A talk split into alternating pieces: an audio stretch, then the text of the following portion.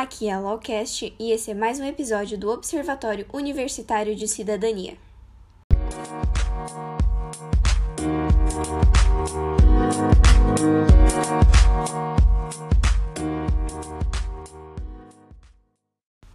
O Observatório é um projeto de extensão do PAC entre a Católica de Santa Catarina e a UDESC, com supervisão do professor Jason Giovanni Haver. O nosso grupo é formado pela Ana, pela Júlia, pela Jennifer, pelo Antônio e pelo João Pedro. Nós somos um grupo de acadêmicos da terceira fase de Direito com a meta de demonstrar a realidade na área jurídica de maneira transparente e concisa. Nosso objetivo é instigar o maior número de pessoas possível para realmente questionar tudo o que acontece nesse meio e gerar conhecimento de qualidade. Buscamos usar uma linguagem simples para a compreensão de todos aqueles que ouçam os nossos podcasts a cada episódio, iremos trazer um novo convidado com conhecimento na área para mostrar essas questões na prática. No episódio de hoje, iremos debater sobre a transparência no poder legislativo. A gente começa o nosso episódio de hoje retratando um pouquinho sobre o município de Brusque. A gente realizou uma pesquisa na Câmara de Vereadores do município e a, a primeira informação que a gente tem a fornecer é que eles têm um portal de transparência, é com um fácil acesso, né? E apresentar para vocês o, o número de vereadores, que atualmente tem 15 vereadores em exercício, e o número de assessores, que são 7. É, a gente pesquisou alguns dados com base numa pesquisa que o nosso professor orientador, o Jason, ele mostrou pra gente, né? E a gente encontrou é, esse esses dados que a gente encontra é para formular o quanto cada município gasta por eleitor. Atualmente, o município de Brusque, com relação ao vereador, gasta R$ 30,84 por eleitor. E com relação aos assessores, esse valor é de R$ 3,68 por eleitor. Juntando esses dois valores, formaria um total de R$ 34,52 por, eleitor num total. Já com base nos gastos com diárias, a Câmara de Vereadores de Brusque ela informa em seu portal de transparência que ela não possui despesas com diária. Poder legislativo é a representação máxima da democracia que deve atuar por meio dos parlamentares eleitos com representatividade transparência, acessibilidade, responsabilidade e efetividade, espelhando os anseios da população na promoção do interesse público da coletividade. Ao legislativo, entre as principais tarefas, estão a elaboração das leis e fiscalização de atos do executivo. De forma complementar, devem os legisladores brasileiros participar de audiências públicas como forma de observar quais são os pedidos e necessidades da população. Em âmbito municipal, o legislativo é composto pelas câmaras de vereadores e, em âmbito estadual e federal, pelas assembleias legislativa e pelo Congresso Nacional, o qual se divide entre Câmara dos Deputados e Senado Federal. Desta forma, cabe aos vereadores o papel de legislar e aos prefeitos de executar as leis e administrar os municípios, sendo o judiciário responsável por fiscalizar atos e leis. Assim, é possível observar a relevância do papel legislativo como promotor de leis que amparem as necessidades públicas e como supervisor das contas nacionais, estaduais e municipais. Adicionalmente, cabe ressaltar a importância da relação conjunta dos três poderes, que devem trabalhar de forma harmônica, independente e equilibrada tendo em vista a magnitude da competência legislativa na promoção de regras que promovem o bem-estar coletivo, a divulgação de informações que confirmem à sociedade que este poder cumpre com as funções, é entendida como pressuposto em um governo transparente. As câmaras de vereadores representam o poder legislativo em âmbito municipal. Cabe aos vereadores, entre outras funções, a elaboração e aprovação de leis que atendem às necessidades locais dos cidadãos. As fragilidades inerentes à atuação legislativa nos municípios brasileiros estão presentes, embora seja independente do executivo. Observa-se que, na prática, o legislativo municipal tende a atuar de forma subserviente em relação às prefeituras Tal postura atrapalha o pleno desempenho de uma das principais funções legislativas, a fiscalização. A disponibilização de informações varia muito entre as casas legislativas, havendo por parte de algumas a disponibilização de uma quantidade razoável de informação e por outras uma disponibilização ainda incipiente. Observa-se uma predominância de portais em Santa Catarina com baixa capacidade em promover a transparência, representando 58,6%. Na sequência, aparecem os portais em alta e média capacidade, com 22,58% e 17,20%, respectivamente.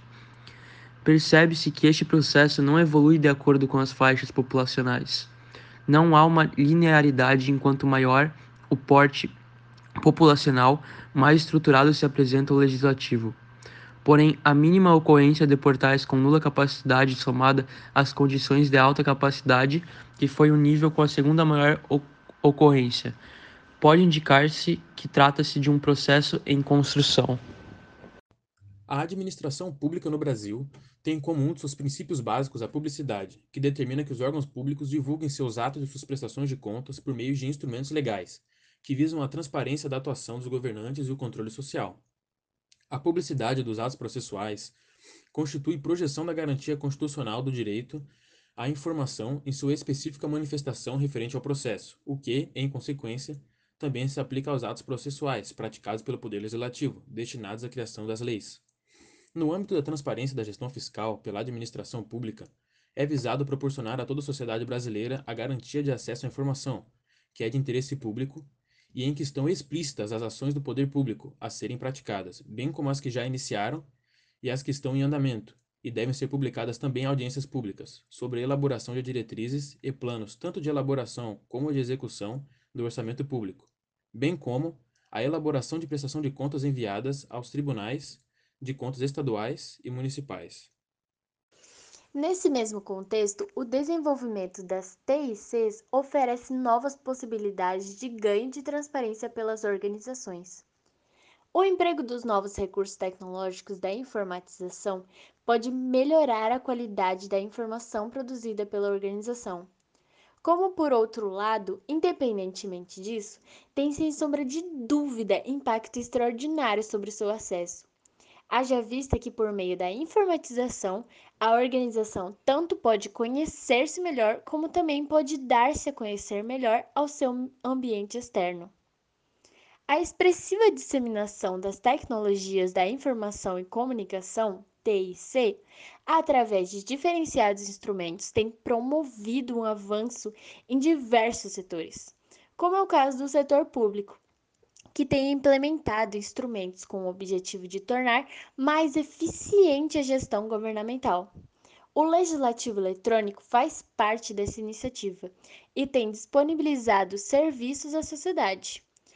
Além disso, possibilita uma aproximação entre o cidadão e o ente governamental, contribuindo em tese para uma maior democratização dos processos expressa pela accountability. Um dos mecanismos utilizados para operacionalizar o legislativo eletrônico é a implementação de portais eletrônicos. Tanto do ponto de vista vertical quanto horizontal, o exercício da accountability requer condições para que haja a disponibilidade de informação sobre a atuação do poder público e seus resultados, ou seja, a prestação de contas. A accountability supõe a obrigação de prestar contas o que implica a possibilidade de sanção e compõe um subconjunto de repertório de prática de controle interinstitucional e social.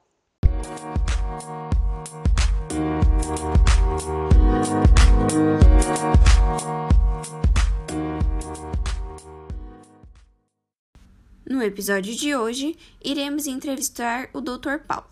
Passo a palavra ao mesmo para que se apresente.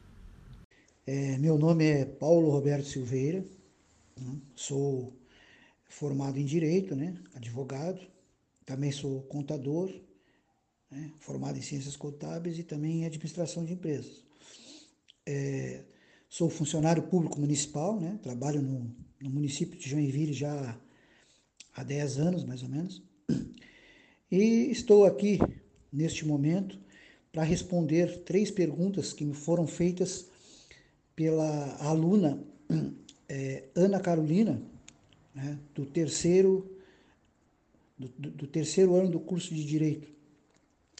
Espero que as minhas respostas possam atender às necessidades dos alunos. Gostaríamos de começar a nossa entrevista perguntando: qual foi o maior impacto que a Lei de Transparência causou no Poder Legislativo?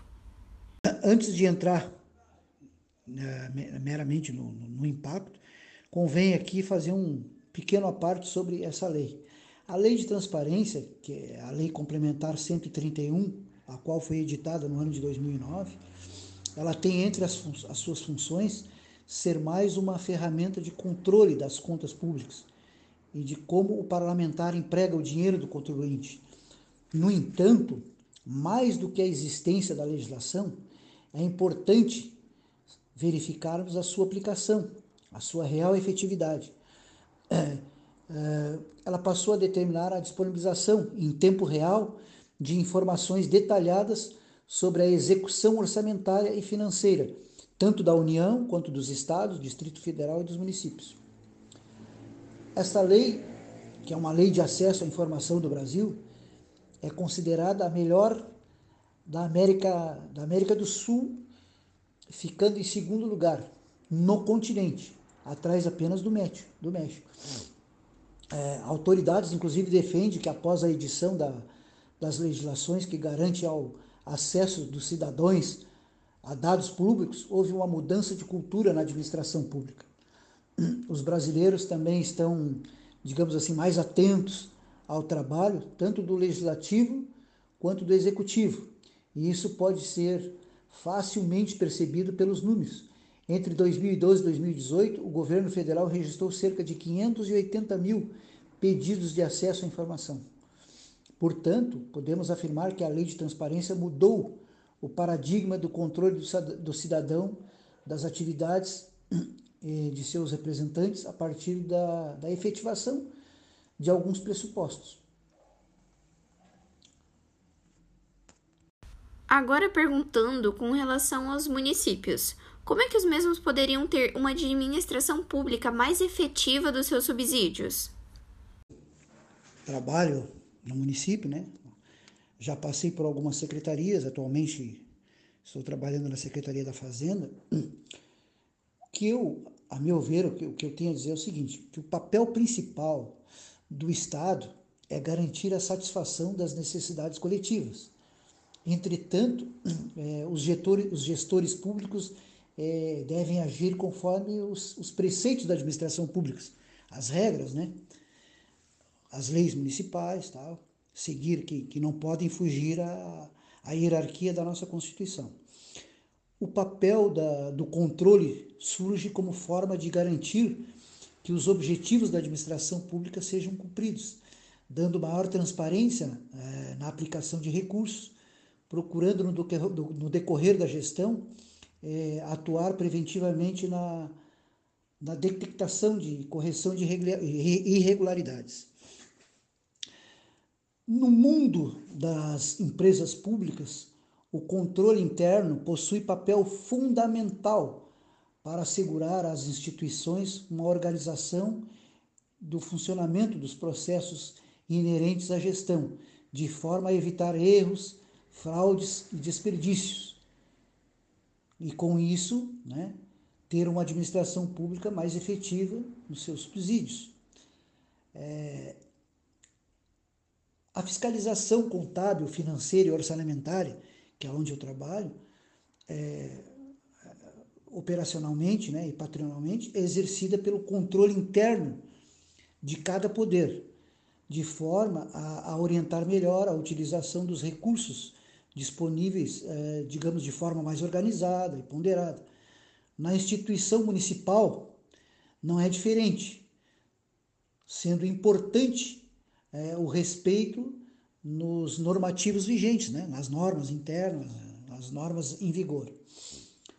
Uh, na administração pública municipal, que é aqui o caso, o controle interno torna-se responsável em fazer com que os gestores cumpram as leis e as normas vigentes, e administrem com transparência, para haver melhor, melhoria na sociedade, os cidadãos precisam estar, eh, digamos, a par dos acontecimentos municipais, para mais adiante poder cobrar os resultados manejados. Aí que entra o poder legislativo, que é a Câmara de Vereadores, que é um fiscal do executivo, para cuidar a, se o poder executivo está aplicando as contas públicas, o orçamento, naquilo que é previsível nas leis. Para fechar a nossa entrevista, eu queria a sua opinião agora. O que o senhor acredita ser o ponto-chave para a grande variação de disponibilização de informações nas casas legislativas?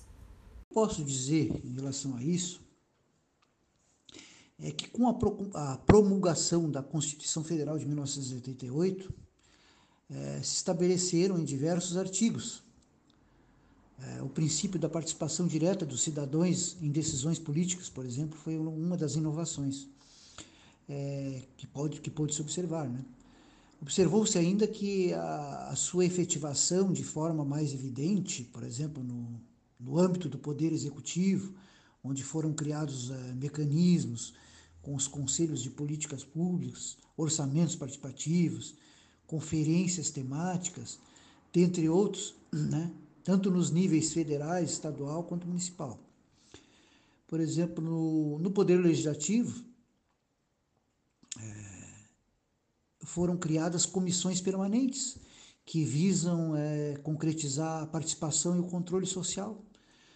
Por exemplo, temos a destacar a Comissão de Participação Popular, ou Congênere, né, que contempla iniciativas e sugestões legislativas digamos, advindas de, de, das organizações civis, além de outras experiências é, mais localizadas, como os seminários legislativos e audiências de, de plano plurianual do governo, são ferramentas que visam é, trazer, é, disponibilizar né, mais informações nas casas legislativas.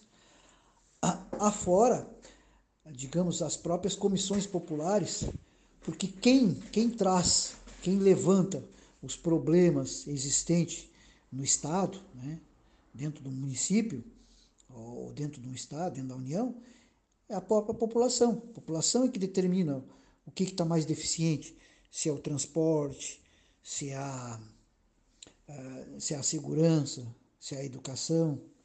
Então, é, diante desta manifestação popular, ou em cima dessas, desses levantamentos públicos, é que se baseiam as casas legislativas para fazerem as leis. Então é muito importante esses canais de, de, de disponibilização de informação nessas casas legislativas para que os legisladores possam, em cima dessas informações, modificarem as leis não nem tanto eficazes, nem, nem tanto eficientes, ou fazerem novas leis que possam trazer maior uh, benefícios à população. Então, é, é o, o ponto-chave para a grande variação dessa disponibilização que eu vejo são os canais de, de, de, de, de eh, digamos, de relação da população com as casas legislativas. Porque é o povo que traz a informação, o povo é que diz o que, que é preciso modificar, que lei melhor é preciso fazer para melhor fluir a, a, a vida da população. A Lucash agradece ao doutor por ter cedido seu tempo para compartilhar esse conhecimento, compartilhar um pouco da, da sua opinião sobre esse assunto de extrema relevância. No próximo episódio, iremos te mostrar a violência na segurança pública de maneira real e com um novo convidado inusitado. Para se manter atualizado e ajudar a sua fonte favorita de conhecimento jurídico, não se esqueça de nos acompanhar pelo Instagram e interagir com a gente pelos stories no arroba law_cast.